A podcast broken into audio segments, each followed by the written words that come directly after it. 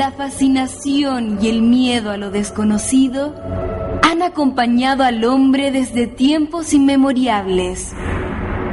Es el momento de revelar sus secretos. Junto a Leonardo Germán, Marcelo Guajardo, cultura, misterio y fenómenos paranormales se unen en Dimensión Perdida. Perdida.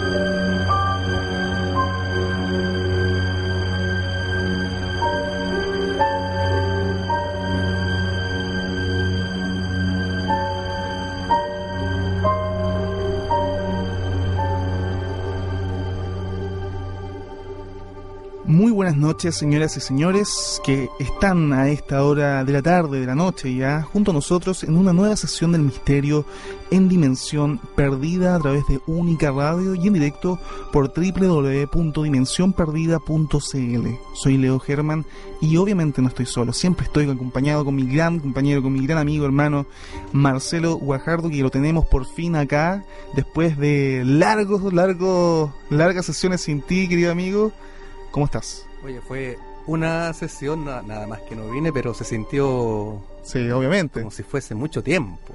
Claramente. Así que no, feliz de volver a estar acá con todos ustedes, amigos, compartiendo con esta gran comunidad del misterio, luchando, como dices tú cada semana, Leo, por hacer la cultura del misterio acá en Chile, por hacer grupos que la gente se abra a compartir, se abra a narrar sus historias, que son muchas por lo demás.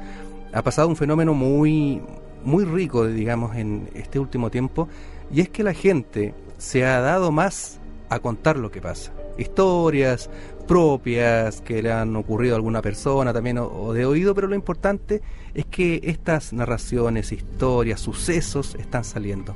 Así que súper feliz invitarles desde ya a que nos llamen a nuestro número telefónico que aparece en nuestra pantallita abajo, 640-6170 también el Twitter arroba DP Paranormal para que nos sigan y obviamente nuestro fanpage en www.facebook.com slash Dimensión Perdida.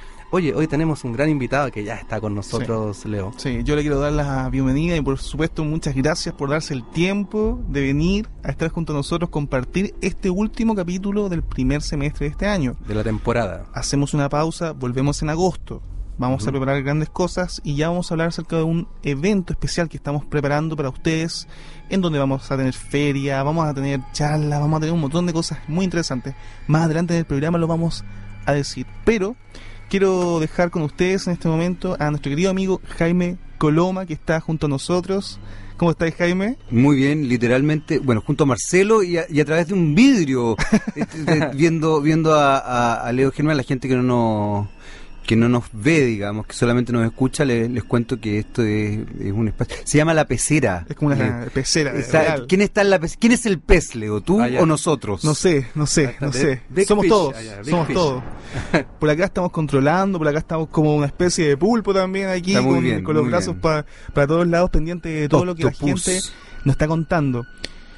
Hoy día es una sesión especial, ya lo decíamos ya hace harto rato de la promoción durante la semana, en el capítulo pasado que estuvo increíble también, en donde estuvimos con Freddy, revisamos eh, una psicofonía en particular bien especial que la tenemos en el sitio que es dimensionperdida.cl, la vamos a volver a escuchar hoy día, pero además de eso tenemos más psicofonías, tenemos más historias, porque junto a Jaime vamos a eh, bueno, comentar un poco su historia con los fenómenos paranormales, con todos estos tremendos, tremendos temas y obviamente invitarlos a todos los que están escuchando en este momento a que nos llamen al 640-6170, 640-6170, para que nos puedan contar sus experiencias paranormales, sus experiencias con casas encantadas, duendes, avistamientos de ovnis, o sea, todo engrosa esta gran campaña que estamos haciendo, Jaime, Marcelo, de esta gran cultura del misterio en Chile. Estamos en Dimensión Perdida en Única Radio.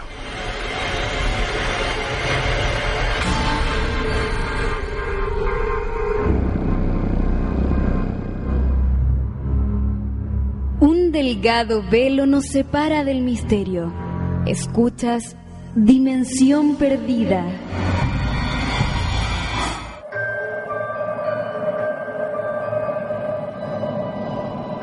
www.facebook.com slash dimensión perdida. Haz clic en me gusta y sé parte de nuestro fanpage.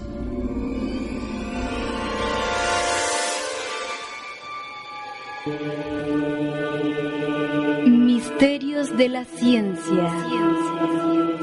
Cultura, fenómenos paranormales. Paranormal. Breves, breves, breves. En dimensión perdida.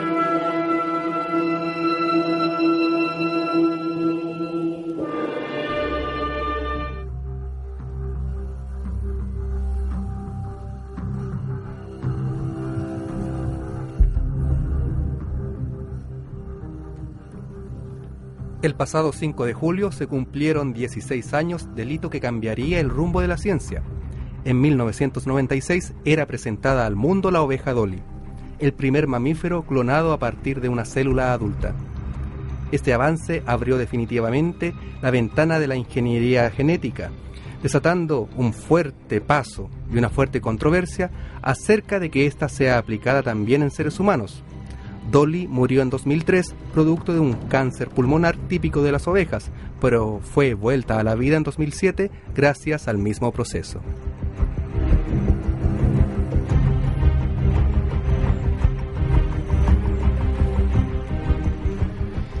El descubrimiento de CERN sobre una partícula que probablemente es el bolsón de Higgs ha causado alegría entre muchos científicos y también una pérdida de 100 dólares a Stephen Hawking. El físico apoyó la investigación para encontrarlo, pero pensó que sería mucho más difícil de hallar. Hawking señaló, es una lástima, en cierto modo, porque los grandes avances en la física vienen de experimentos que dieron resultados que no esperábamos. Por esta razón, había apostado que Gordon King, de la Universidad de Michigan, que la partícula de Higgs no sería descubierta. Aparentemente perdí 100 dólares, agregó.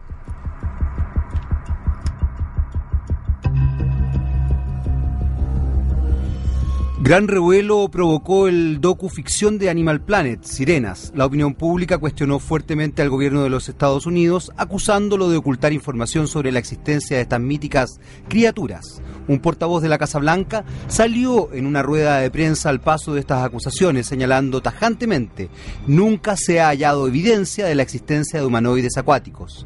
Adeptos a las conspiraciones replicaron que lo extraño era que el gobierno se tomara la molestia de responder a esta aparentemente infundada acusación.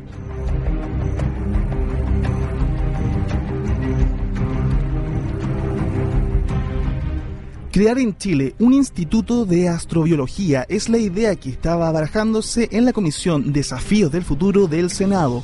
La idea es determinar a través de este centro si es verdad la tesis sobre que el origen de la vida es extraterrestre.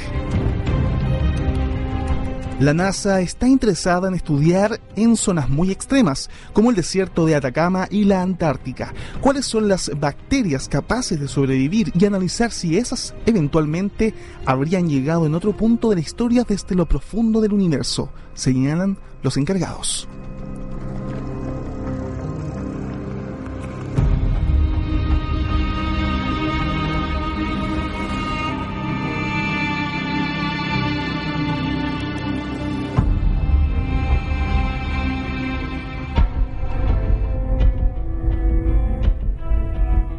Opiniones diversas, debate, contenido, pero sobre todo una mirada responsable y comprometida al mundo de lo sobrenatural.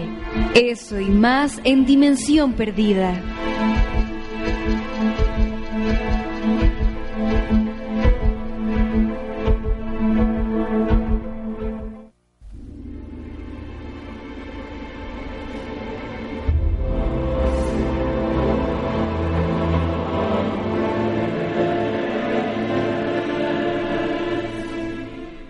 Volvemos a Dimensión Perdida. Ahí estábamos entonces con nuestra sección de breves de la semana, en donde me gustaría que igual comentáramos un poquito acerca de esto, porque en verdad está bien particular las noticias de esta semana.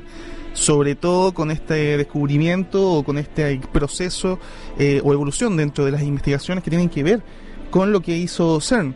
Por ejemplo, con esta gran eh, partícula que se dice, ¿no? El bosón de Higgs. Sí. O también el neutrino esta teoría se, digamos, se, manifestó, se entró en los años 50 y era porque Higgs eh, descubrió un rastro dentro del átomo, pero era como la fracción más pequeña, la parte más ínfima del átomo. No se le llegó nunca, hasta ahora quizás, a determinar la existencia de este bosón de Higgs o neutrino, eh, pero solamente dejaba un rastro de energía, fíjate. Era como que, que tú vieras la baba del caracol, pero nunca vieras al caracol. Esa es la idea.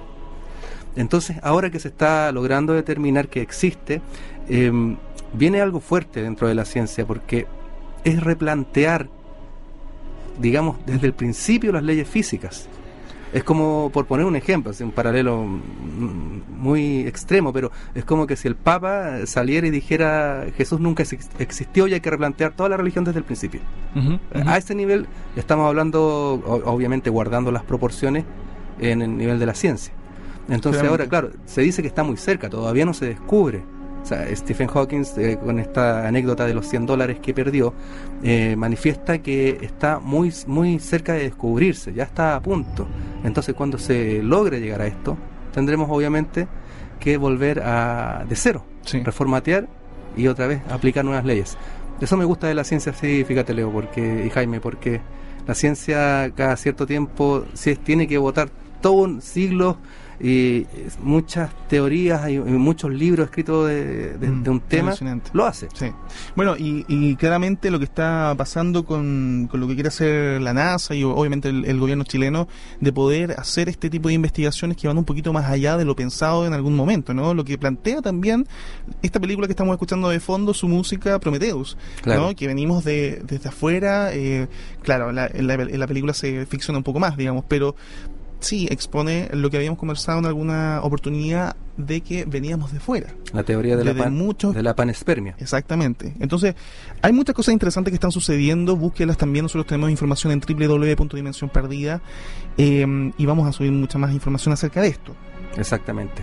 Bueno, y entrando ya al tema derechamente, eh, Jaime, me gustaría preguntarte a ti como periodista, llevas años en los medios, ¿qué te ha parecido a ti todo este, digamos, boom de lo paranormal que, estamos viendo en televisión hoy en día? Me parece, a ver, me parece bien interesante, a mí me, me, gusta, me, me entretiene y, y me, desde cierto punto de vista hasta me apasiona un poco el tema paranormal. Eh, creo que la búsqueda del ser humano eh, a respuestas de lo sobre lo inexplicable es algo inherente a, nuestra condición, a nuestra condición de Homo sapiens sapiens, digamos, de, de, especie, ¿no?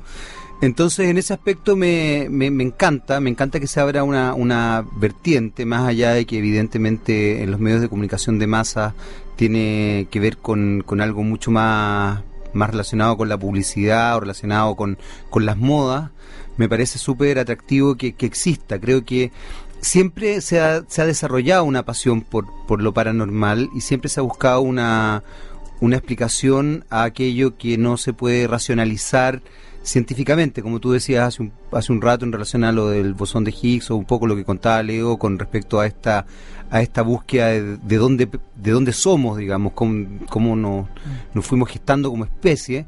Eh, creo que los cambios de paradigma son fundamentales. Y no, no diría que en este momento estamos en un cambio de paradigma, pero evidentemente hay, hay una instancia donde, donde la gente está volcando a una explicación que a veces se establece más desde el punto de vista de la magia, pero también desde el punto de vista más racional. Entonces se, hace un juego que, a mí en lo personal me parece muy entretenido. Y los medios están nutriéndose de eso. A veces para ganar rating y ganar plata, pero también genera adeptos que creo que los que juegan más seriamente pero está demostrado, digamos, en, términos de, rating, sintonía, que a la gente le, le, interesa el tema. Yo creo, yo creo que el tema de lo paranormal gusta mucho. Yo creo que, como te digo, yo estoy hablando desde, desde un gusto más bien personal, pero la sensación que tengo es que efectivamente la posibilidad de, de relacionarse con, con algo, comillas y, varias comillas más mágico, es, es, tremendamente atractivo. Siempre ha sido atractivo. Y ha sido atractivo desde la perspectiva de lo que son pensamientos religiosos, eh, desde la perspectiva científica, o sea, la ciencia se, se nutre justamente de, de lo desconocido, por así decirlo. Y como tú bien decías, eh, en la medida que se descubre cosas, se plantean nuevos misterios. O sea, este, este, este, pensamiento socrático, el solo sé que nada sé, que, que en el fondo plantea que uno siempre está en una constante búsqueda, es parte de, del pensamiento científico y del pensamiento social. Yo creo que quedarse con una sola verdad lo único que hace es que uno limite sus capacidades, nada más. Totalmente. Bueno, y ya entrando realmente así a lo que vinimos, digamos, ¿no? De lleno. Sí, eh, antes de ir con eso, obviamente queremos saludar, obviamente, a toda nuestra comunidad que siempre está junto a nosotros. Ya nos vamos acercando poco a poco a los 900 y sumando en nuestro fanpage, allí en www.facebook.com slash dimensión perdida. Recuerden que también estamos en Twitter y lo más importante es que tenemos mm, varios contenidos interesantes en nuestro sitio que es importante que los puedan ver y compartir. Bueno, eh, en esta primera etapa del programa, porque ya tenemos un especial bien interesante que tiene que ver con El Señor de los Anillos y este concierto a modo de previa, digamos, que va a estar sucediendo el 30 de agosto en Movistar Arena, este concierto increíble del Señor de los Anillos. Ya vamos a hablar, a hablar de eso porque vamos a tener concursos. Hablemos de fantasmas, hablemos de experiencias paranormales, hablemos de esas cosas que no tienen mayor explicación, pero que a lo mejor sí para ciertas personas. ¿Por qué no? ¿Cuál es tu conexión también para los dos, ¿cuál es la conexión? ¿Cuál es tu experiencia con este mundo tan misterioso? Eh, a ver, mi primer acercamiento al, mundo paranormal yo creo que tuvo que se desarrolló y se dio a través del cine. Yo soy un fanático del cine de terror y del cine de ciencia ficción. Eh, y desde ese punto de vista obviamente uno se entusiasma, desde cierto punto de vista quiere que le ocurran ciertas experiencias paranormales, creo que cuando ocurren a nadie le gustan mm. en lo concreto, pero, pero está esa fantasía. Eh, y en ese sentido, claro, ese fue el primer acercamiento. Eh, en algún minuto, a, partir de ciertos estudios, eh, yo me metí más en, en temáticas relacionadas con lo paranormal, no necesariamente como, como lo plantean ustedes de, casas embrujadas o de fenómenos eh, relacionados con energías o con fantasmas. A mí me gustaba mucho el mundo de los vampiros, me gustaba mucho el mundo de la brujería. Eh, y, hice algunos, algunos trabajos relacionados con esto. Y me pasaron cosas concretamente con una. Con, tuve una experiencia que fue muy sorprendente a raíz de una, de una tesis que estaba desarrollando en relación a una obra de, teatro que, es muy mal, que, es considerada la obra maldita de, de hecho que es la llamada Scottish Play eh, de Shakespeare que es eh, Macbeth. Entonces yo estaba haciendo esta tesis en relación a Macbeth y en relación a justamente todos los, los hechos paranormales que ocurrían en torno a esa obra y mi hermana me ayudó a hacer la corrección de texto mi hermana mayor y, bueno, tuvimos experiencias bien especiales en relación a eso cuando nos focalizamos en la parte más anecdótica de por qué la obra era maldita. Había una serie como de cosas que habían pasado en torno a ella. Y ahí, eh, bueno, vivimos una experiencia que en realidad fue bien poco bien poco grata. Por eso digo que una cosa es ver películas de terror y otra cosa es tener experiencia mm. terrorífica. Yo creo que hay una cosa bien distinta. Pero lograron averiguar, digamos, el, origen de, esta como pseudo leyenda de que Macbeth está maldita. A ver, con puntualmente la, la, la, obra, lo que se plantea es que la obra, bueno, la obra parte con un pasaje donde tres brujas hacen un encantamiento y hacen una invocación a, a una diosa, eh, que sería como la versión femenina del diablo. Y al correr de la, de la obra, digamos, hay varios momentos, hay varios pasajes donde se hacen maleficios o invocaciones especiales. Y, mm, y lo que se dice es que estos maleficios, estos embrujos, estos hechizos y estas invocaciones son reales, son ah, ritos concretos, ritos que se desarrollaban y que así se hacían. Entonces, a la hora de tú hacer ese tipo de cosas en, en escena, estás llamando, en definitiva, estás haciendo el rito. Estás repitiendo. Estás repitiendo, claro, estás haciendo, estás haciendo la magia, por así decirlo, estás haciendo la invocación. Pero, pero me imagino que la obra ya al correr de los años, dado todas las, cosas que han pasado, desde que la primera vez que se montó murió la, la protagonista, o se caían cosas, o generalmente pasaban muchas tragedias con el elenco, eh, ya yo creo que la obra empezó a cargarse de alguna manera especial, me imagino, no, no, no, tengo idea. Lo que nos pasó a nosotros en particular fue que, que mi hermana y yo estábamos, como te digo, haciendo el, el, anecdotario y empezamos a investigar, bueno, ahí averiguamos esto de los ritos y, y las invocaciones y los hechizos. Y había una serie de cosas que, que, yo no, no, manejaba, que era, por ejemplo, con la noche de Wilspurgi, creo que se llama, que es la noche del 30 de abril al 1 de mayo, que es realmente la noche más maléfica, no no es no es Halloween como se entiende que es más bien un juego, o, que se yo, la noche de todos los santos, la noche de los muertos. O no, es, es, o San Juan, claro, yo diría que así por lo que yo digo, sabiendo, es la noche del 30 de abril al 1 de mayo, la, la noche, por lo menos en, en Europa, eh, considerada la noche más, mm, eh, ¿cómo se podría decir? Donde se abren los portales más negativos, por así decirlo. Ah, Entonces, eh, bueno, ahí averiguando ese tipo de cosas y sabiendo, leyendo otras cosas, eh, no podías hablar de, de, ciertos temas en ciertos días, ciertas horas. Había una serie de cosas que tienen que ver también con, con leyendas muy antiguas. Y nosotros, bueno, hablamos de todas esas cosas con mi hermana y en un minuto yo me fui a, mi casa, mi hermana estaba casada y me llamó al rato para decirme que volviera porque estaba muy asustada porque se escuchaban ruidos y cosas especiales en la casa. Y volví y efectivamente sí se escuchaban ruidos, escuchamos rasguños en las paredes los dos. Y quiero decir que además yo soy un fanático del cine terror, pero yo soy bastante escéptico. Entonces cuando llegué yo pensé que era pura paranoia. Y mi hermana es más escéptica que yo incluso. Y ambos vivimos, como te digo, esta experiencia. Al día siguiente llamamos gente, se metieron al entretecho, buscaron por todos lados y no, pasaba nada. Y no pasó nada nunca más. Pasó solamente ese día que se nos ocurrió hablar de Scottish Play, como se llama popularmente. Qué bueno. A mí me pasó algo, mm, o sea, más o menos parecido, pero fue con el tema cuando estaba editando los, radioteatros del Dr. Mortis, ¿te acuerdas? Sí, obviamente. Y hicimos uno que, que nadie lo había querido hacer, incluso, incluso ni el elenco Juan Marino se atrevió a hacerlo. Y, yo, y yo lo hice lo grabábamos, se llamaba La Semilla de Satán. Ya. Era como, dentro del, del tema de, de, Mortis también era considerado como el radioteatro maldito. Mm. Y grabamos La Semilla de Satán. Y yo estaba, me acuerdo, en, mi casa editando La Semilla de Satán solo, como a las 2, 3 de la mañana, que me quedaba hasta muy tarde trabajando. Y de repente siento que se caen unos libros del estante. Después siento, ¡pum!, atrás en la mesa. Oye, pero esto, y me, me asusté, o sea, obviamente. Sí, claro, obvio. Uno se asusta, si por mucho que sea investigador o escéptico, pero uno igual se el, sexto sentido, digamos, la defensa cerebral de, se activa, la alerta.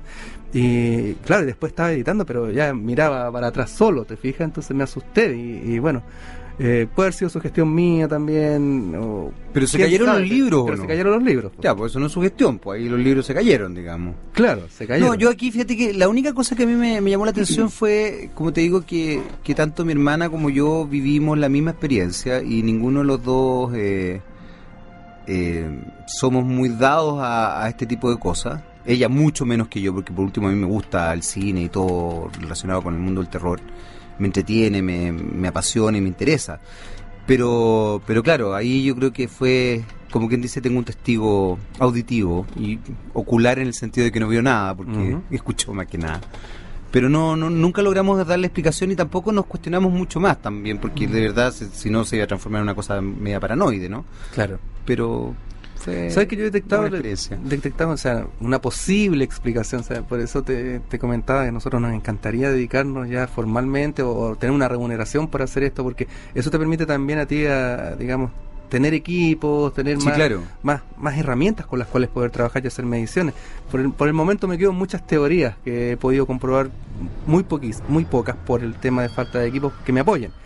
Eh, pero una teoría que yo planteaba en el caso por ejemplo, del Hospital San José, que se hacían los tours fantasmas ahí hace un tiempo atrás, era eh, la gran cantidad de, energía remanente que quedó en el lugar producto de la, de la gente que sufrió. Pero yo le comentaba a César en ese momento, le decía, yo teorizo o pienso, porque todas las semanas ocurría algún fenómeno, que también juega el, el, hecho de la expectativa de la gente que va. Mm. Digamos, la, gente que quiere encontrar algo paranormal y va con una idea y va también eh, producto de una sugestión, digamos, de querer, de querer sentir algo, recarga esa energía que está, las ansias de mm. las personas. También yo pienso que, podría ser un factor que a lo mejor, no sé, como dices tú en la casa, uno está en el caso de, de Macbeth, está con, con toda esta idea de que la obra, o con la idea fija de que esta obra está maldita, de que tiene todo un entorno místico, misterioso, y quizás también uno ayuda con su sugestión a, sobrecargar este el fenómeno en sí. Yo creo, no, yo honestamente no. Es teoría nada más. Obvio, no, está bien. Yo creo que, yo creo que uno efectivamente vive, eh, vive las experiencias yo no sé, yo la verdad es que no, no, yo no busqué mayor explicación. Yo me he dado cuenta que hay gente que, que se frustra mucho cuando se le da una explicación lógica a, a, hechos paranormales. Claro. Eh, es como que, les gustaría que existiera el fenómeno per se como fantasmagórico. Mm. Ahora, yo creo que sí, hay, hay instancias muy especiales y evidentemente hay, hay situaciones que, que uno no puede... Eh, medir concretamente y que tienen que ver más con la sugestión. Yo recuerdo hace muchos años atrás, estaba en, estaba en, Suecia y, yo estaba eh, durmiendo, alojando en una ciudad que se llama Lund, pero había ido a ver unos amigos a Malmö, que queda un poquito más al sur de, Lund. Y bueno, eh, era invierno y la verdad es que el día duraba muy poco, de haber durado cuatro horas aproximadamente. Y, y, a las 6 de la tarde ya es tarde, tarde, tarde, tarde. O sea, es como que aquí estuviéramos hablando de las 12 de la noche. O sea, de verdad la gente ya está como más, más metida en sus casas y todo esto. Yo era bastante más, bastante joven en realidad, haber tenido unos 15 años. Y me tocó, bueno, ir a tomar el tren. Y para cortar, porque ya iba a pasar el último tren a Lund, eh, pasé por el cementerio que quedaba al centro de la ciudad. Y era estos cementerios muy europeos, pues cementerios así como con rejas, muchas lápidas chicas y... Esas lápidas corridas. Claro, muy, muy, muy europeo. Es como una especie de plaza, como una especie de parque cercado, digamos. Entonces tú abrías la puerta, cerrabas la puerta y cruzabas, y abrías la otra puerta y seguías y, avanzabas. Era como cruzar un, parque, pero más, más grande. Era como, me imagino, el cementerio de Salem Slot, una cosa así, de la noche del pues, vampiro. Sí, sí, sí, lo, conozco la, la, película y, y leí el libro también. Eh, claro, sí puede ser un cementerio. Ahora imagínate esto en invierno, con 18 grados bajo cero, oscuro, con neblina, con los árboles muy congelados y todo. Y en un minuto a mí me pareció, o sea, evidentemente yo iba solo y estaba como caminando rápido. No te voy a decir que es así como, ah, qué rico, me encanta meterme en los cementerios de noche, porque no tengo ningún tipo de pasión necrófila. Eh, y claro, entre, que se escuchaba el eco de mi caminar y todo, a mí me pareció ver cómo se formaba una figura con, la niebla. Pero, y, eso me hizo correr muy rápido y llegar muy rápido a todas partes. Pero lo que te quiero decir en concreto es que yo creo que ahí sí hay sugestión, evidentemente. En este otro episodio no tengo idea. No tengo idea porque, porque porque la verdad es que mi interés era sacarme buena nota en la tesis. O sea, yo no estaba preocupado de... Y de hecho la, fue muy divertido porque yo ni siquiera iba a poner anécdota. Yo estaba haciendo una tesis sobre, sobre una obra de teatro. Pero como mi tesis tenía que ver con la simbología del mal, mi hermana me sugirió esto de la, de la parte anecdótica. Yo, yo me estaba metiendo como en la cosa mucho más, más concreta, justamente de, de, los ritos que de los que te hablaba, las invocaciones, etcétera, etcétera. Eh, y en el, en el anecdotario es a donde empezó a aparecer toda esta otra parte. Y ahí yo no sé si es su gestión o no. Lo que sí puedo decir es que puede ser, no sé, de pronto, histeria colectiva, como se dice popularmente, porque escuchamos entre los dos las mismas cosas. O sea, no es que ella haya visto algo y que yo no lo vi, yo haya visto algo o haya escuchado algo que ella no escuchó. Escuchamos los dos exactamente lo mismo. Pero como te digo, fue eso y no fue más y para nosotros está dentro de nuestro anecdotario como una experiencia muy... Ya a esta altura entretenida, en ese minuto la verdad es que los dos nos morimos de miedo. Qué genial. Oye, pero ojo, o sea, una cosa, si bien es cierto, muchas veces decimos, ya puede ser histeria colectiva, puede ser sugestión, ya, pero no quita el hecho de que el fenómeno está. No quita el hecho de que, por ejemplo, saltó un libro o que se movió algo o que sentiste algún ruido. No, se, provoca el fenómeno igual. Ya. Obviamente tú dices ya, descartas que sea un fantasma, una penadura o el diablo, lo que sea. Tú tuviste una experiencia bien interesante que la contaste acá. ¿Te acordás cuando estabas viendo la película Exorcista? Ah, sí, de veras. Cuando estaba, bueno, con mi hermano estábamos. Pues, cuando éramos muy chicos, teníamos como fue una de las primeras veces que dieron El Exorcista en televisión abierta acá en Chile. Cuando lo daban en bestsellers el día domingo a las nueve y media de la noche, ¿te acuerdas? En ese entonces. Entonces estábamos en la casa de mi papá y había una cruz de, madera y que tenía la, típica winchita roja con la ramita del domingo de Ramos puesta, colgada en el dormitorio de mis papás. Mis papás habían salido, no me acuerdo dónde andaban, pero estábamos con mi hermano y otro amigo viendo el exorcista.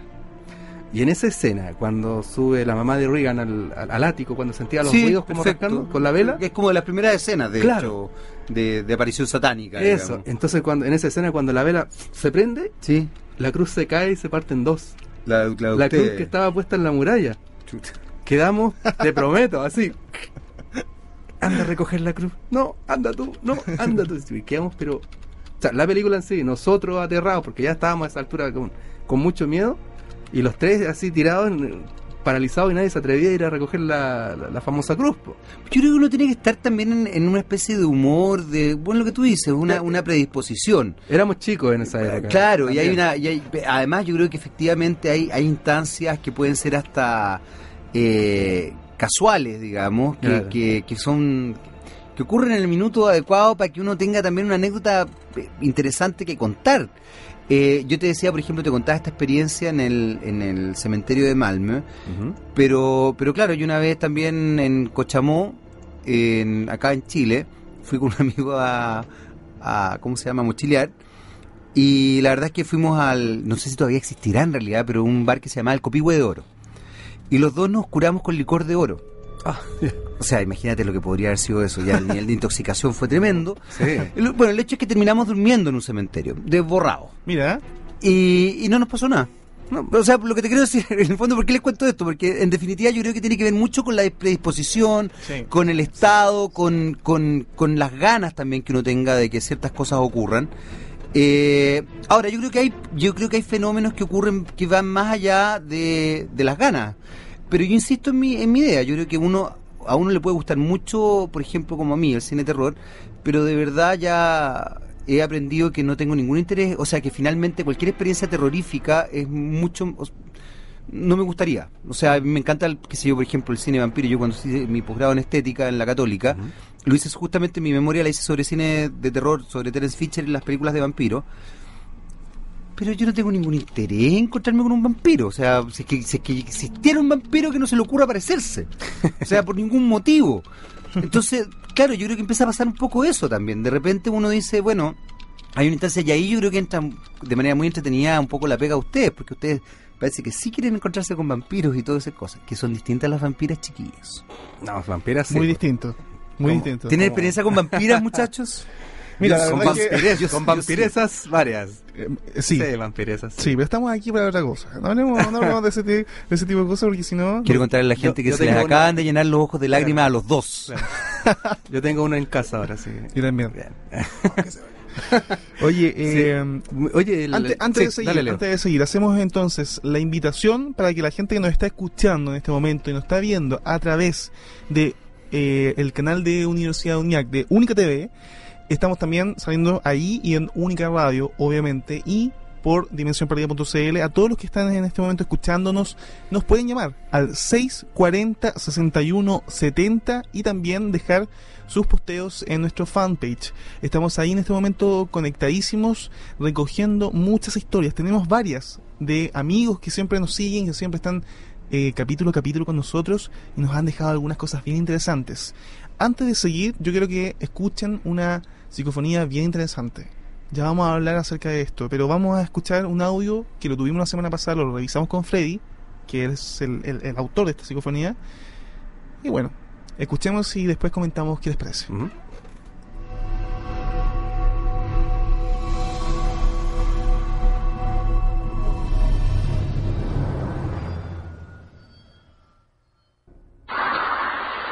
Vamos a realizar este segundo registro psicofónico en el hospital abandonado de la Cruz Roja. Por favor, si hay almas o presencias en este lugar, que se manifiesten.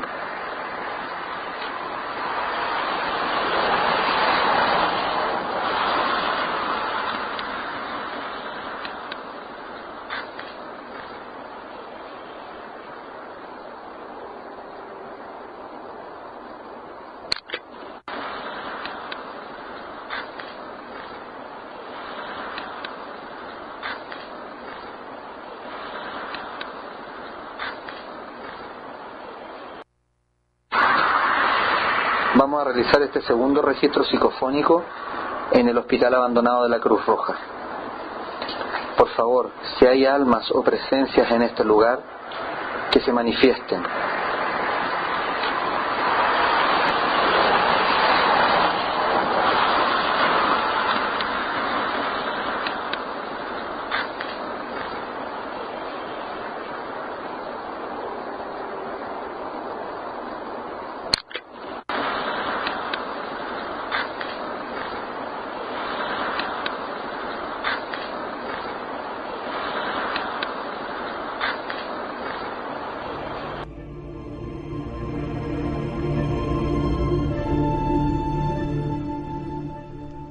No sé si pudieron alcanzar a percibir, pero ahí está. Papi dice. Claramente. la eh, historia, la historia es, es así, digamos. Este, eh, bueno, Freddy estaba en este mm, preventorio, se llama, el preventorio de San José, de la Cruz Roja del Cajón del Maipo. Esa es la información del lugar donde estaban. Y claramente no había ningún niño en ese momento, ninguna niña, que es más o menos lo que se escucha. Hay una voz que al parecer dice papi, al parecer dice papi. No sé si ustedes es como escuchar. un susurro, digamos, casi. Sí, es como que se acerca y dice papi. Y en, y en ese sentido, perdón, en este lugar había niños... Eh, Absolutamente nada. no, no, no, me refiero antiguamente, antes. Sí, Era un lugar donde donde habitualmente se, se atendían niños era, Era como una casa de acogida, creo. Sí, exactamente. Ya. Exactamente. O sea, también se viene a. Se asimila mucho a muchos relatos, por ejemplo, que se ven en Ghost Hunter o, programas similares, que visitan estos lugares en donde antiguamente eran orfanatos o lugares en donde atendían a, niños prácticamente. Sí. Acá pasa exactamente igual.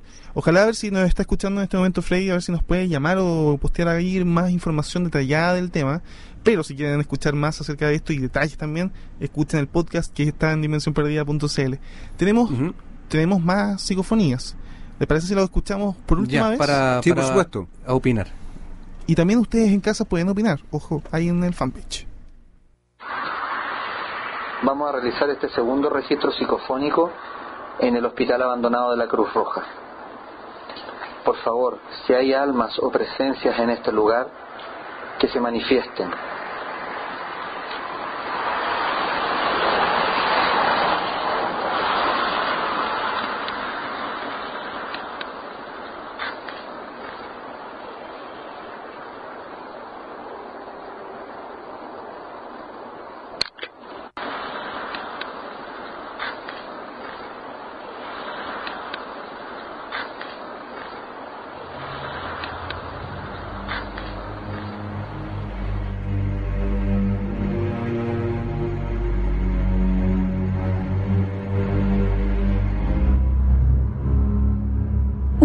Delgado velo nos separa del misterio.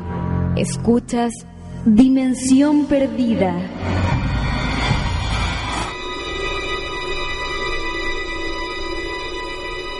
¿Alguna experiencia sobrenatural?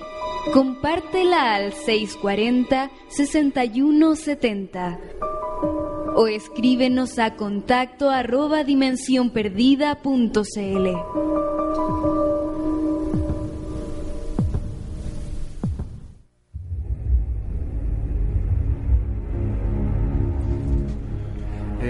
Le cedo la opinión primero a nuestro invitado Leo. Eh, Jaime, antes, antes eh, me gustaría saber tu opinión referente a las psicofonías. ¿Tú las ubicabas? ¿Tú conoces un poco acerca de la teoría que se dice que son voces de los fallecidos, eh, muertos que están en grabadoras de voz, que se pueden reproducir, o sea, se pueden captar?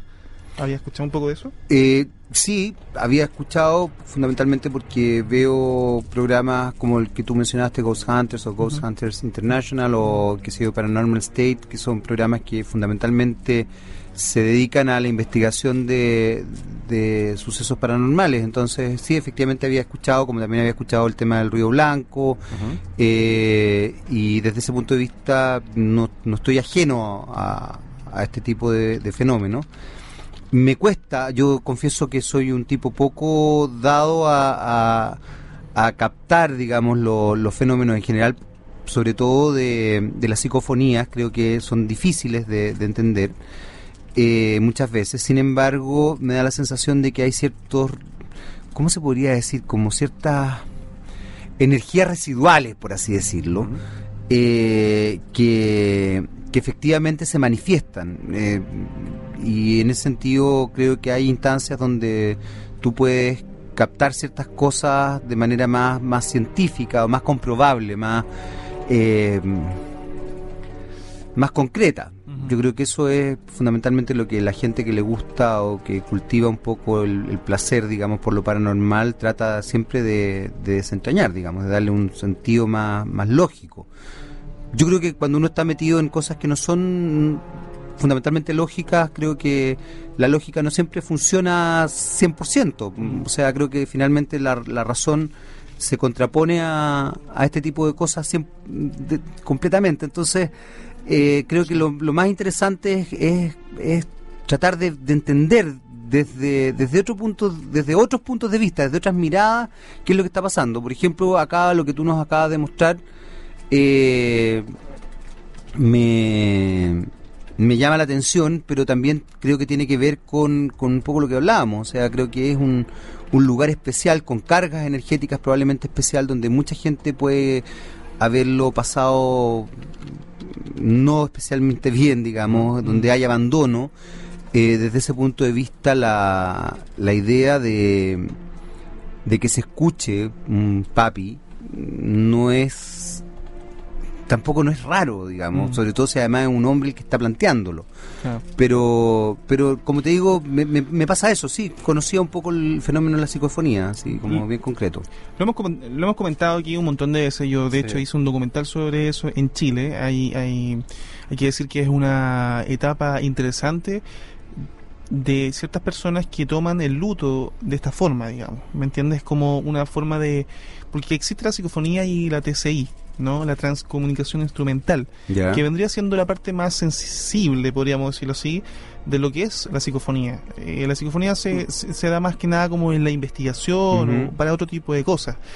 Pero la TCI es una conexión directa entre el fallecido y la persona que está buscando esa respuesta, ¿me entiendes? Entonces, en una mesa redonda, cuadrada, lo mismo, pero con un grupo de personas que han perdido a sus seres queridos, entonces es como se, se, torna una energía muy especial. Es lo que traté de, retratar en Voces Presentes, un documental que tengo por ahí.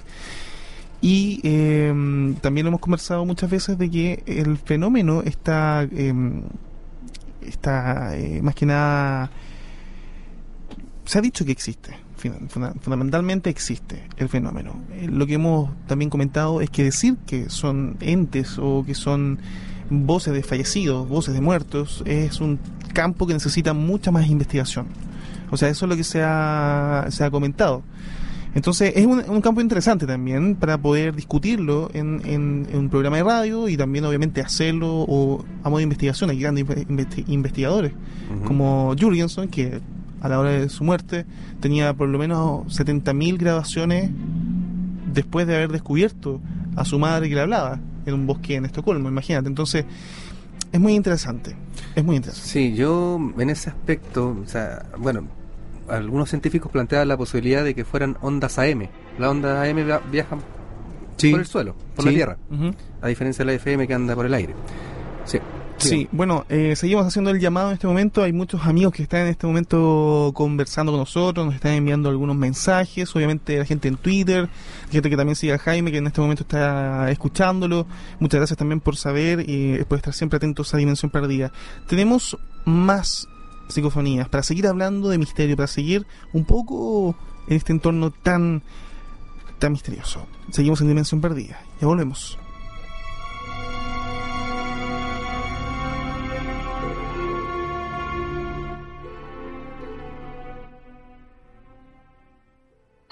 Dos, uno. Vamos a intentar realizar un registro eh, de audio en este lugar que fue el último en que se registró con vida Gervasio. Vamos a ver si logramos comunicarnos. Quizás no es el mejor lugar para comunicarnos contigo, pero sabemos que aquí estuviste en un momento de reflexión y queremos saber si tienes ganas de comunicarte, de darnos alguna señal. simplemente dejarnos algún registro. Por favor, manifiesta.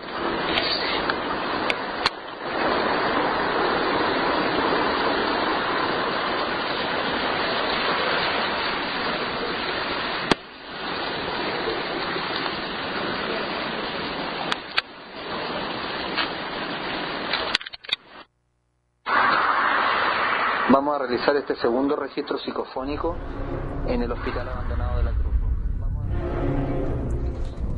Bueno, vamos, vamos a revisar esa, esa penúltima grabación que está bastante interesante. Gracias a Freddy Alexis que nos está colaborando con estos audios. ¿Qué les parece? Ahí estábamos escuchando ahí una cosa bien interesante. Vamos a seguir, vamos a escuchar de nuevo, vamos a escuchar de nuevo. Murmullo. Murmullo, claro, pero ya.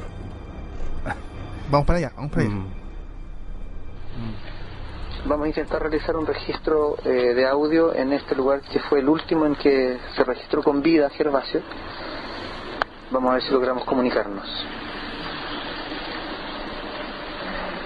Quizás no es el mejor lugar para comunicarnos contigo, pero sabemos que aquí estuviste en un momento de reflexión y queremos saber si tienes ganas de comunicarte de darnos alguna señal o simplemente dejarnos algún registro. Por favor, manifiesta. Por favor, manifiesta. Por favor, manifiesta. Por favor, manifiesta. Por favor, manifiesta. Es posible que diga este, algo así. Se escucha como. como. Wow, hay que, analizarla más a fondo. ¿La, sometieron a análisis ya esa? Se supone que Freddy nos dice que sí. O sea, hay una investigación que, que se hizo y esto esto se presentó en, el, en, el, en la red a todo esto, ¿ah? en, en, el programa Mañaneros, hay que decirlo. Eh, y bueno, gran revuelo. Por lo demás que, que causa en un lugar en donde al parecer pasó lo que pasó con Gervasio. Y que ese, perdón, pero yo, más allá de que sí logro distinguir el murmullo, digamos, de alguien, no logro entender qué es lo que dice concretamente. ¿Se, sabe? ¿Se tradujo de alguna forma? Por eso la idea es que eh, vamos a ver si tenemos alguna respuesta, pero en este momento no te sabría decir, porque son frescas, o sea, nos llegan hoy día. Ya, Pero es parte de una investigación que viene. Lo que pasa es que vamos a hacer un especial en Dimensión, día.cl, vamos a lanzar estas psicofonías para que la gente los pueda, las pueda escuchar y también comentar. Estuviste en un momento de reflexión. Pero acá está, ¿no? Estamos escuchando. A ver si la gente también nos puede ayudar en este momento, nos puede llamar al teléfono, al 640-6170 o por redes sociales. De comunicarte, de darnos alguna señal o simplemente dejarnos algún registro. Por favor, manifiéstate. Por favor, manifiéstate. Este. Por favor, manifiéstate.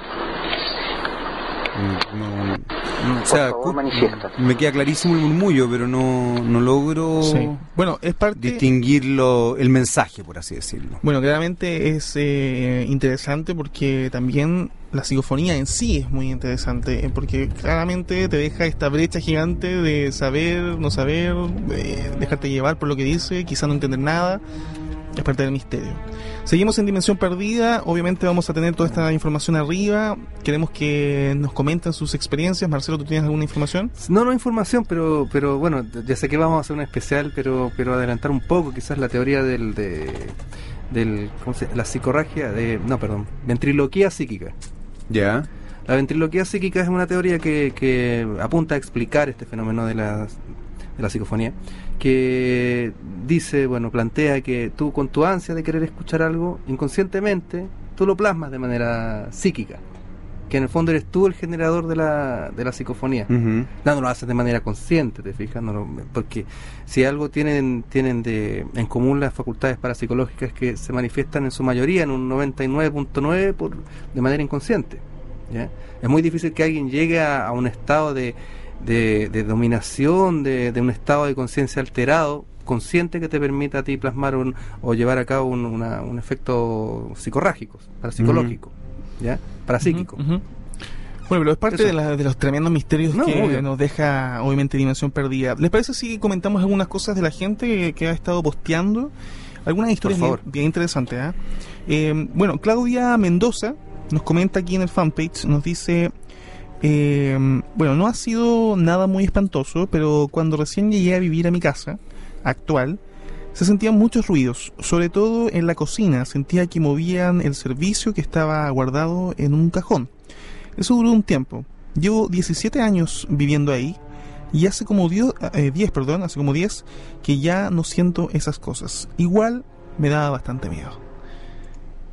También eh, Daniel Castro nos comenta lo siguiente. Hace algún tiempo tuve que viajar por el sur y recorrer algunos lugares por trabajo. Cuando llegué a Los Ángeles busqué alojamiento en una casa cercana al terminal la cual al no ser temporada de vacaciones estaba completamente vacía. Este lugar era de unas personas que también tenían un restaurante. Cuando llegó la hora de dormir comencé a sentir pasos afuera de mi pieza, lo cual eh, me pareció muy normal, pero luego los pasos eran adentro de mi pieza. Para cuando me di cuenta algo que no puedo explicar comenzó a golpearme. Yo y yo sin poder ver nada contra lo que pudiera defenderme, aguanté aproximadamente 15 minutos. En esta situación, luego sin mayor mediación, esto acabó y al mirarme al espejo se notaban las marcas de los golpes. Al otro día fui al restaurante y la encargada me preguntó cómo había dormido, a lo que le contesté muy bien y ella no podía creer que había dormido bien. O sea, por lo demás, ahí había un referente interesante de algo que sucedía. Por supuesto que sí. Agresiones como en la película El Ente, eso. Qué horror esa película. Exactamente. ¿qué, qué, reacción te causó esa película? Me horrorosa. Yo me traumé con esa película cuando era o sea, pensar que existe, o sea, que podría... Porque además se supone que esa película está basada en un hecho real, Claro. Y que además la mujer sigue sufriendo las agresiones de ese ente. Exactamente. El caso de Hasta el día de hoy. Carla Morán se llama el caso. Bueno, yo lo encuentro horroroso. No encuentro. bueno, Pamela Puelma nos dice también lo siguiente: estaba en la casa que arrendaba antes la familia de mi pololo, la cual la dueña de casa había muerto hace unas semanas y mientras nosotros estábamos comiendo se escuchó clarito cómo la señora que se había muerto llamaba a la hija. Nos dio mucho susto, pero nunca la nunca más la escuchamos. Nunca más la escuchamos. O sea, aquí también hay un tema con las energías residuales que tú también comentabas, eh, eh, eh, Jaime, y que nosotros también la hemos comentado muchas veces. O sea, se ve en reflejado en muchas casas encantadas que se dicen y también en cuanto castillo europeo o del mundo, digamos, se puede se puede se puede ver, se puede saber uno hay muchas historias que tienen que ver con eso. Nosotros hemos hecho aquí algunos especiales que tienen que ver con, ese tipo de castillos y Marcelo también ha, podido de alguna forma aportarnos información eh, con, eso cómo están construidos, eh, los materiales de, los edificios, eh, también tiene mucho que ver con eso, Marcelo. Claro, hay una directa relación entre la, calidad del material con el que está construido una casa, un castillo, una edificación, que hay materiales que permiten capturar de mejor forma las energías residuales.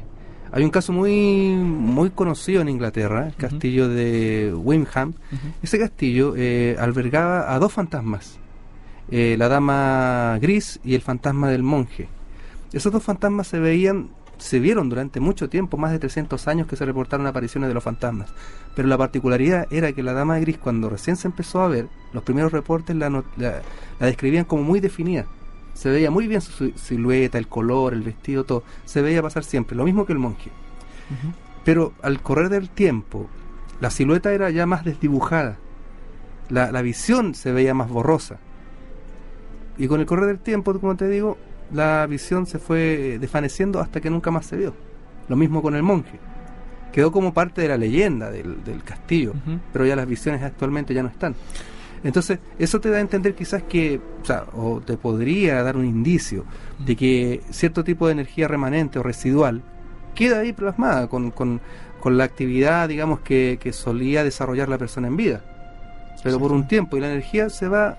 Pero en ese caso habría ciertas materialidades entonces que fuera serían más receptivas de estas energías y podrían materiales de construcción. Claro, pero pero, pero pero actuarían como una especie de transmisor finalmente, porque, por lo que tú estás contando es como que este material de construcción captó la energía de estas personas, de esta mujer de gris y de este monje, y luego lo proyectó en el tiempo durante 300 años aproximadamente, por lo que tú nos estás contando, y en algún minuto dejó de tener la capacidad de, de, de transmitir esa energía que había captado, o sea, perdió su, su capacidad, digamos... O la energía se desvaneció, es como una pila. Por eso, desde ese punto de vista... Eso es lo que pasa, ¿eh? eso es lo, eso es lo que se ha dicho mucho, o sea, que a través de un, largo periodo, digamos, estas energías pierden su potencia. Básicamente es eso, eso es lo que se ha dicho muchas a, veces. A no ser que, que ocurra lo que comentábamos al principio de, del programa, de, del fenómeno, digamos, de, de la recarga de esta energía por las mismas personas vivas ya sea por la sugestión, ya sea por la expectativa de ir a buscar algo, ya ¿Y qué pasa, por el miedo. ¿Y qué pasa, se los pregunto a ustedes que están más metidos en este tema, ¿Qué, pasa cuando las personas establecen una relación consciente, digamos, con con la búsqueda de energías más bien negativas. Eh, por ejemplo, yo les contaba esta experiencia que tuve con la con la obra de Macbeth y les contaba un poco el, tema de, de, que esta, esta historia está basada en, estos conjuros, invocaciones. ¿Qué pasa con la gente que efectivamente le interesa eso y desarrolla ciertas instancias, qué sé yo, o juegos o lo que sea, donde en definitiva se invocan, porque porque también te están metiendo en, un ámbito especial, digamos. O sea, te estás metiendo eh, más allá de que de, ser creyente o que, o que responda a una u otra religión, te puedes estar metiendo en, en invocaciones negativas de frentón, digamos. ¿Qué, ocurre en ese caso? Claro, mira, las energías negativas, bueno, según diferentes estudios de parapsicólogos ya más connotados y que tienen como mucho más elementos de medición que nosotros, eh, hablan del Nasgar, por ejemplo, que se habla en la India, que es la mirada, el poder de la envidia. Por ejemplo, cuando uno dice, esto no lo voy a contar para que me resulte. Por ya. un ejemplo, porque alguien con su envidia inconsciente me lo puede afectar. Exacto. ¿Ya? O envidia consciente también. Entonces el tema de la energía negativa, que según estos estudios, pasa mucho más allá de que, de que haya un demonio, de que haya un espíritu. No, eso es la energía de las personas. Por ejemplo, explicaba el doctor Antonio Laceras, un connotado parapsicólogo argentino, que es un referente dentro de este mundo, em, que por ejemplo, cómo funcionaba un embrujo o, un mal de ojo. No es que, el, claro, el brujo obviamente necesita, por decirlo de algún modo, un fetiche, un, un, arquetipo en el cual tener una fe, generar una fe, con la cual generar una energía. Por ejemplo, ya, su fetiche suponte que sea un demonio X, ya el Pazuzu, por darte una idea. yo, yo adoro al Pazuzu, dice el brujo, y el Pazuzu me da el poder a mí. En el fondo no se lo da el Pazuzu, se lo da el mismo. Con su fe genera energía. Proyecta, proyecta, en, el, mono, digamos. Un mono, espejo, claro, proyecta su energía en él. ¿Qué pasa de la persona que viene a, encargar un trabajo a este, a este brujo que de por sí, el, brujo, eso sí, el brujo de verdad, ya tiene como una facultad parapsicológica más desarrollada que el resto? Entonces viene una persona con, con, un odio tremendo hacia otra y dice, ¿sabes qué, brujito? Quiero que le hagas un mal a, tal persona que está allá. Entonces lo que hace en el fondo, el, sistema funciona según explica la cera, que esa, e, este brujo toma la energía negativa, toma toda esa negatividad de la persona y la proyecta. él, no habla de brujería, sino que habla de ataque eh, parapsíquico a distancia. Ya, pero en ese en ese aspecto, eh, la gente permeable a estos ataques sería la gente justamente que tuviera alguna conexión espiritual, o sea, aquí voy, creo que una persona no creyente entonces estaría absolutamente vacunada. No, no, no estaría absolutamente ¿Por qué? Porque si no cree. Ya, mira, ¿viste la película El Origen? ¿El origen? Espérate, ¿cuál es el origen? de, donde trabaja Leonardo DiCaprio, de donde ah, se los sueños. Sí, ¿Qué hacía en el origen Leonardo DiCaprio? Se metían en, el, lo más profundo del inconsciente, el subconsciente de la persona, e implantaba una idea.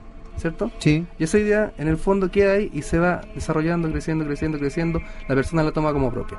Lo que explicaba las eras con respecto a esto es que no se trata de la creencia que una persona sea más creyente en estas cosas que otra, no, sino que se trata en el fondo de implantar una idea dentro de la persona. Ya, pero si tú estás ajeno a esa idea, Marcelo, no tienes ninguna posibilidad que te la implanten. No, sí, sí puede, puede ser. ¿Cómo? Puede ser, porque existen cuatro pilares dentro de la parapsicología, cuatro campos de estudio, y uno de esos es la, es la telepatía. La telepatía es la capacidad que, pueden tener o pueden generar todas las personas de transmitir o de, percibir pensamientos. No es que yo diga, oh, me voy a concentrar y le voy a leer la mente a Leo Germano a ti. No, pero pueden ser de manera inconsciente. Entonces también las personas que tienen esa capacidad pueden transmitir un pensamiento negativo a la otra persona e implantarlo en el subconsciente. Esa es la teoría, ¿te fijas? Entonces, yo, independiente de que la persona crea o no, yo puedo implantarle, digamos, si tengo la capacidad, obviamente, implantarle una, una energía, digamos, no energía, perdón, un pensamiento negativo a la persona que se puede ir desarrollando en el subconsciente y eso puede hacer que te afecte.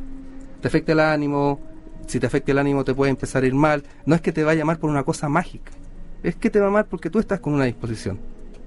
Entonces eso explicaba más o menos. La, es como que también, como explicaba él, que funciona un tarotista funciona más por telepatía. Es lo que hace en el fondo es extraer de la persona que viene a consultar las ideas que o, lo que él puede decir en las cartas. La persona dice, oh, me adivinó, y en el fondo, según las eras, no es tan así. Es que el tipo, mediante vía telepática, es capaz de, percibir ya, pero lo adivinatorio al futuro. No lo adivinatorio al pasado, porque eso yo estoy de acuerdo que puede ser una carga, uno puede transmitirlo, puede poner cara, no sé, cualquier cosa.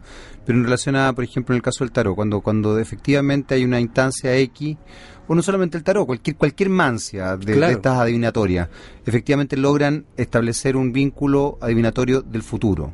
Sí, eso es eh, precognición. ¿Ya? ¿Y cuál sería la lógica ahí? La lógica de la precognición es lo mismo, pero que tú podrías de alguna manera, o sea, por eso te digo, hay que confirmarlo, estudiarlo, son las, teorías previas, eh, de alguna manera esa misma capacidad, de, digamos, telepática que tú tienes para transmitir con una persona en vivo, podrías proyectarla hacia el futuro. Ya, pero Porque se habla del futuro como un campo dimensional.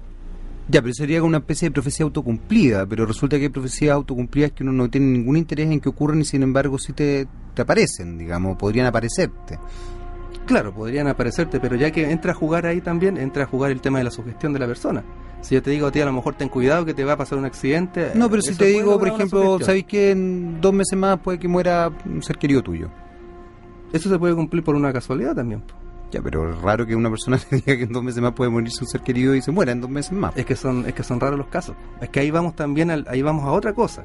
Vamos también a las personas que, que mira, tengo que ser un poco eh, muy personal la apreciación, pero de repente lo, que he visto en el programa psíquico, muchos de los que están ahí yo veo que, que obviamente le, chuntan a las cosas por, por un tema de casualidad nomás, o por un, por un, asunto de, digamos, de, estadística. ¿ya? De, decir ya que si yo digo esto puede estar tal persona, no te digo no todo. Yo por lo menos veo dos que, que les detecto que, puedo decir, ah, esto, algo hay acá. Es que a mí, ¿sabes lo que me pasa, Marcelo? Que yo creo que cuando uno, uno a ver, yo creo que uno en, en esto, yo creo que uno tiene, o, o, a ver, ¿cómo explicarlo?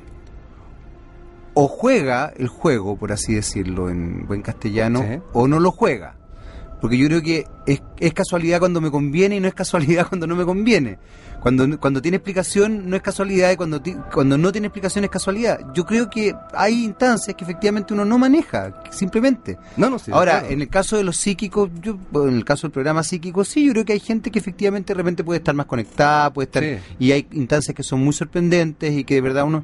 Y hay momentos en que efectivamente una persona teniendo capacidades más o teniendo una sensibilidad especial, no necesariamente se conecta de la misma manera pero yo creo que hay instancias en que efectivamente eh, pienso que hay cosas que de verdad no tienen mayor explicación. Ahora, yo en ese sentido soy más acomodaticio, no me interesa buscarle la explicación tampoco, digamos, o sea, lo reconozco. Pero, pero creo que efectivamente, claro, es, es muy es muy cómodo decir esto es una casualidad, pero esto no, porque esto yo le puedo dar solución lógica. Chicos, los voy a interrumpir un segundo porque estamos con un llamado telefónico. ¿Aló? Hola, ¿hablas con Tiare? Hola Tiare, ¿cómo estás ahí? Bien, ¿y tú? Bien, ¿de dónde estás llamando? Desde Nos. Ah, buenísimo. Buena tierra, eh, hartas eh, historias por allá. Hartas historias. Sí. Bueno, eh, Tiare, nada, aquí está, aquí estamos, en Dimensión Perdida. Muchas gracias por llamar. ¿Tienes alguna experiencia que te gustaría contar, alguna historia? Sí, voy a, quisiera contar una en particular que marcó mucho mi infancia. Y quería comentarles primero que mi familia, por lado materno, es bien cercana a estas cosas. Dos de mis tías practicaban, no sé si brujería o em, veían las cartas y cosas así. Y mi mamá siempre nos estuvo alejada de, ese mundo. Y en, en, una ocasión especial fuimos de visita a la casa de mi abuela. Ellas son puras mujeres, muchas primas y una de mis tías llegó alterada y mi mamá nos mandó, nos dio la instrucción de que teníamos que estar todos los, primos encerrados en una habitación y que no saliéramos. Eh, lo cual yo no obedecí, por algo tuve esta experiencia no muy agradable.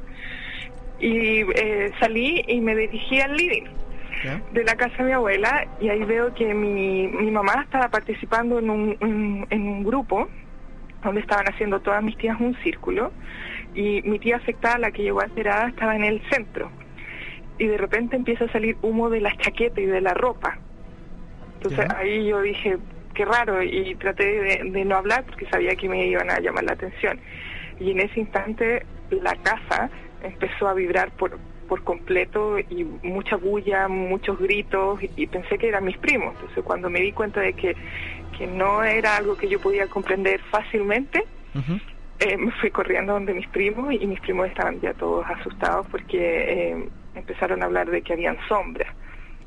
Nos quedamos, a, eh, volví y les conté lo que yo había visto y al rato después llega mi mamá y me pregunta por qué había salido y yo le dije que había escuchado y le comento mi experiencia y después de eso, durante toda esa noche, después nos fuimos, mi mamá me dijo que, que por favor no habláramos esto con mi papá y durante toda esa noche escuchábamos susurros y, como golpeteos en la puerta de nuestra casa, ya después que no habíamos ido a la casa de mi abuela. Y lo recuerdo como si fuese ayer. Yo lamentablemente siempre, siempre estuve expuesta a ese tipo de cosas por el tipo de vida que llevaba mi, mi familia materna. Y siempre venía gente a, no sé, a hacer trabajo, a pagar por hacer trabajo y cosas así. Y siempre hemos tenido como contacto con este submundo. Heavy. Es, la familia, pues no se escoge. Claramente. ¿Y tú hoy día cómo, cómo te manejáis con esto? Eh, casi no tengo cercanía con estas tías, porque no, es un tema que me agrade, porque siempre mm. hubieron experiencias eh, complicadas, difíciles de entender para mí. Siempre habían cosas que se sentían, ruidos, sombras, personas extrañas, objetos extraños en las casas no, no es algo que, sea tan agradable. O sea, trabajaban con magia negra, Tiare, entonces. Yo creo que sí, porque yo sé que hay como algo como castas dentro de estas personas. Ah, sí, sí. Por decirlo así, y yo sé que la familia materna mía es como, em, no sé, pertenece a una de las castas altas, por decir así, y sí, yo sé que habían cosas extrañas por primera vez yo me acuerdo que tenía como 11 años cuando escuché hablar de algo como una Biblia negra o algo así, y había ciertos libros que yo no podía tocar, y como yo era intrusa, siempre me metía donde no debía, encontrar objetos raros y... Somos dos, somos varios ya. sí, sí, Muy bien. Oye, Tiare, y esto, espérate, esto a lo mejor lo dijiste, no, no te escuché. ¿Dónde, ¿Dónde ocurrió esto mayormente? ¿En qué lugar, en qué parte de ah, esto era en Santiago Centro. Mi abuela vivía en la calle Domeico, en una de estas casonas gigantescas. Ya, ya no existe esa casa y todas esas cosas ocurrían ahí, en la casa de mi abuela. Y esto, por lo que yo sé, viene de generaciones. Mi bisabuela, mi tatarabuela, siempre hay uno en la familia que hace esto. De mi generación de los primos, eh, solamente hay uno que practica este tipo de cosas. Y dentro de mi familia como que se buscan, por decirlo así, identifican si tienen algún don, alguna cercanía mm. y te meten en el mundo. cuando yo era... ¿Perdón? Sí, perdón, no, no, sigue, sigue nomás. que cuando yo era chica, eh, una mis tías hace como hasta testeándolo a los sobrinos, así mm. Me acuerdo que eh, habían dos posibles candidatas y recuerdo que eh, eh, mi tía hizo una invitación formal a mis papás si es que yo quería participar en este tipo de cosas. Por supuesto que mi, familia dijo que no, porque que no estaba de acuerdo, pero sí, es algo que mi familia materna practica, vive, y están en contacto siempre con eso. Y nunca, o sea, bueno, nunca te, Jaime te lo, te preguntó, pero, pero hasta el momento entonces nunca has tenido alguna experiencia como, no sé, residual, entre comillas, eh, ¿cachai con, con eso? Con, em, con estas prácticas. Sí, o sea, yo no lo busco, yo, yo vivo mi vida y neutralizo todo, todo lo que tenga que ver con esto. Porque es una forma más fácil de lidiar con mi vida. Muy bien. sí, soy súper honesta. Dale. Pero sí, eh, eh, es como, este es por decirlo así, es como un don que está activo y que yo no lo busco. pero siempre hay experiencia. Yo creo que la última fue con mi hija pequeña. ¿Ya? Que yo le digo las sombras porque ellas me lo describen. Cuando uno vivido esta experiencia, uno identifica cuando alguien también la está sintiendo. Entonces, hace como, no sé, un mes atrás salimos con mi esposo, muy bien, y estaba la niñera y empecé a sentir angustiada. Y este frío que caracteriza cuando yo le digo que hay sombra. Y yo dije, ah, ya, otra vez están molestando. Habían pasado los años, ya no tenían poder sobre mí o no me molestaban. Entonces yo le digo a mi esposo que él muy abierto de mente entiende todo esto, no, no lo experimenta pero lo entiende. Y llego a mi casa y descubro, la niñera nos dice que una de mis hijas, la más pequeña, eh, eh, empezó a sentir de que eh, alguien estaba en su cama, ella no describe a alguien, ella dice que alguien, un peso estuvo ahí, empezó a describir el frío, y otras sensaciones corporales que tuvo. Entonces ahí yo dije, ya, es otra más. ahí está, la protagonista. Sí, se presente. Ya. es que no, es un tema que les guste tampoco, pero nosotros tratamos de decirle que todos tenemos dones y algunas personas son más sensibles mm. y, que no crezca con el mismo miedo que crecí yo, porque por intrusa siempre veía cosas que no tenían explicación y tampoco nadie se, se tomó el tiempo de explicarme lo que estaban haciendo. Era algo gusto. y estaba no podían participar. Perdón, y estaba ahí sumergida ahí mismo, digamos. Estaba ahí mismo bueno, me imagino que sí. Tiare, muchas gracias por llamarnos y compartir tu experiencia. Para nosotros es muy gratificante y obviamente te damos las gracias por estar ahí y escuchar. Muchas gracias. De nada, saludos. Un abrazo. Chao. Chao. Chao, muchas gracias. Chao. Eh, seguimos revisando y seguimos también eh, esperando sus llamados. Sí, me gustaría hacer un, comentario previo. Obvio. Claro, lo que nosotros siempre predicamos acá es que obviamente podemos dar una teoría, una opinión, pero no, no, no tienen que tomarlo, ni, ni nosotros mismos lo hacemos, de hecho, como una verdad ya tácita. Eh, no es la verdad, digamos, última. Siempre va a haber una explicación más allá, razonable o no razonable, increíble. lo importante es que el fenómeno está. O sea, lo que a mí me gusta averiguar, que, que le comentaba a Jaime, sí. que es que me gusta tratar de, de, interpretar o de buscar la respuesta de qué índole es, sin negar la existencia del fenómeno, porque lo he, vivido, los he vivido, me han pasado cosas sí, claro. también. Y bueno, en este caso, obviamente que es una privilegiada, Tiare, por, por, por, haber pasado por eso de algún modo, ¿te fijas? Por haber sentido esta experiencia. Sí, no, lo pasó pésimo. No, no, yo la encuentro. Pero, privilegiada, nada. No, no, Yo, pero yo en el sentido, paranormal ahí. La, no, no, yo, disculpa, yo voy en el sentido investigativo. Ah. de poder de poder estar ahí para investigar ese, y seguir ese caso como a lo mejor para, para buscar tener los elementos para medir y dar una explicación para tranquilizarlo un poco más a ella también a ver pregunta a ustedes dos no de repente no le no les o no les da miedo de frentón sentir que se están metiendo en un área donde en algún minuto pueden estar permeables a que les ocurran cosas muy delicadas? Mírate, voy a contar una experiencia. El año pasado, Leo justo se salvó, Leo. Tuvimos un programa especial con César Parra. Nuevamente me salvé. Fue el año, fue el año pasado, fue, como, como en esta fecha. ¿Ya? Hicimos un programa sobre brujería. Ya. invitamos a un chico investigador que estuvo recorriendo Sudamérica, conoció a brujos eh, en la selva amazónica, en el Perú, en todas partes. Y él, un brujo, le, le, pasó, digamos, unos escritos antiguos en papel viejo, pergamino casi, que era como el decálogo de los brujos. Ya. Con, la, con, el compromiso de que él no tenía que, que revelarlo. Ok. Y lo reveló. Llega acá, a mí me tocó estar en, en la pecera en esa oportunidad y lo revela. Bien, Paul Gallo, no decir otra cosa.